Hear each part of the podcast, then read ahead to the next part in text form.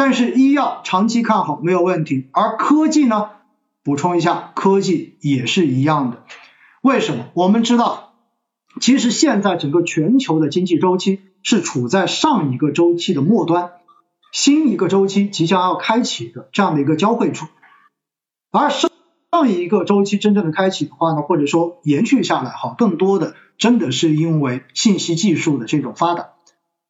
在现实中间，如果一个国家的经济要有发展的话，主要是依靠几方面的资源。一方面包括劳动力，对不对？劳动力资源，然后就是自然的这一种资源，还有资本，也就是钱。但是这些投入，其实到最后都取决于一个最根本的东西，这个东西叫做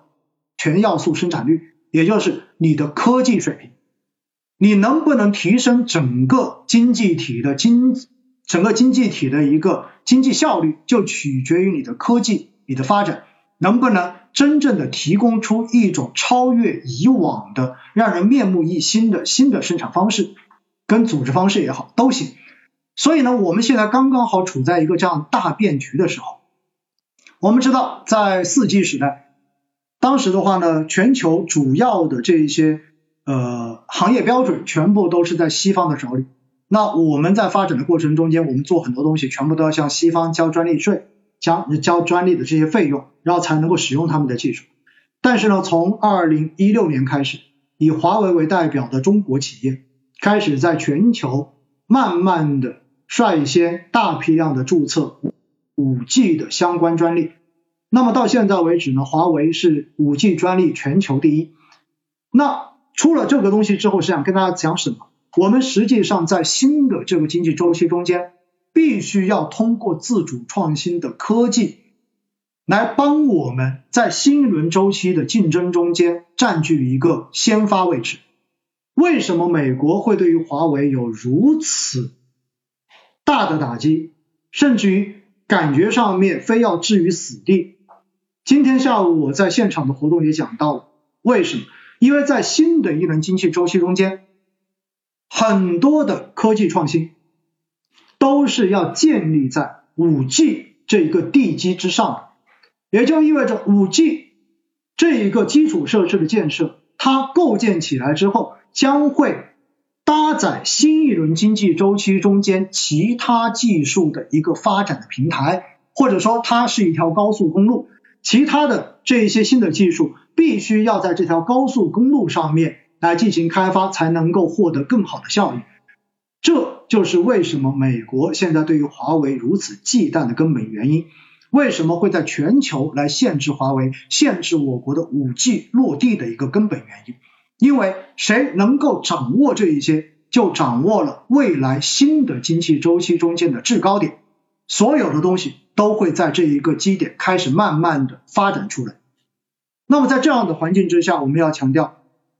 我们一定不会。轻易的去放弃自己在五 G 方面的先发优先发优势，而且未来包括像芯片半导体等等等等这些自主创新、自主替代领域，在川普同志的大力配合之下，我觉得让国内的高层领导人、让国内的学术界对于未来我们的发展。可以依靠买技术这种幻想已经完全破灭掉，大家都已经非常清楚，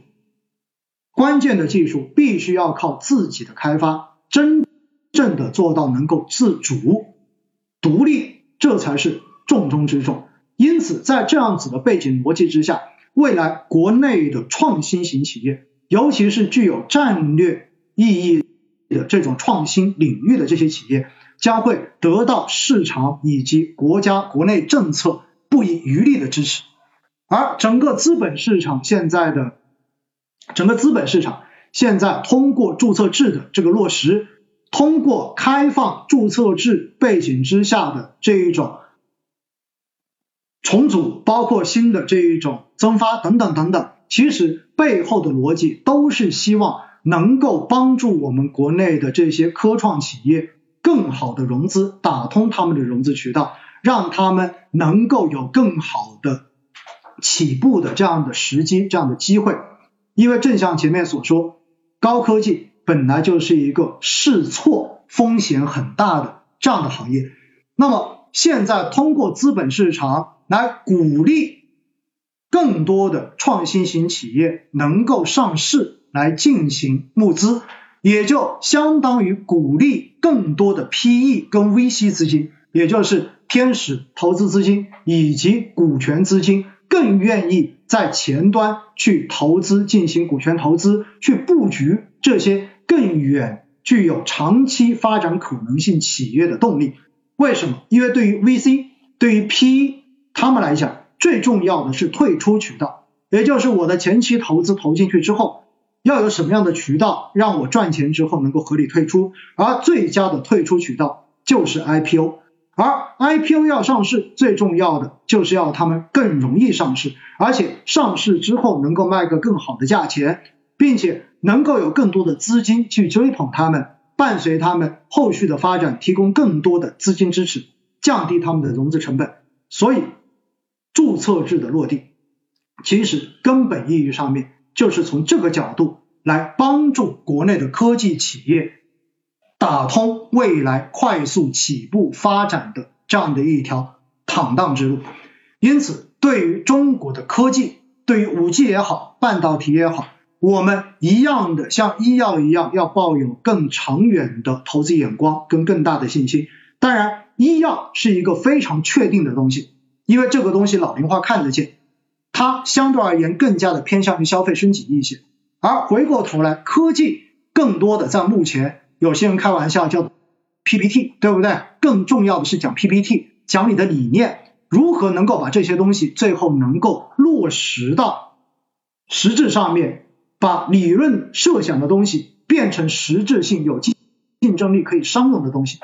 它试错的风险比医疗医药更大，但是一旦成功，那么未来我们在新的周期中间，新的行业龙头企业大概率。就会出现在我们国内，优秀的企业、优秀的赛道也会直接在我们的 A 股出现。所以给大家的建议，对于科技板块，大家不要丧失信心。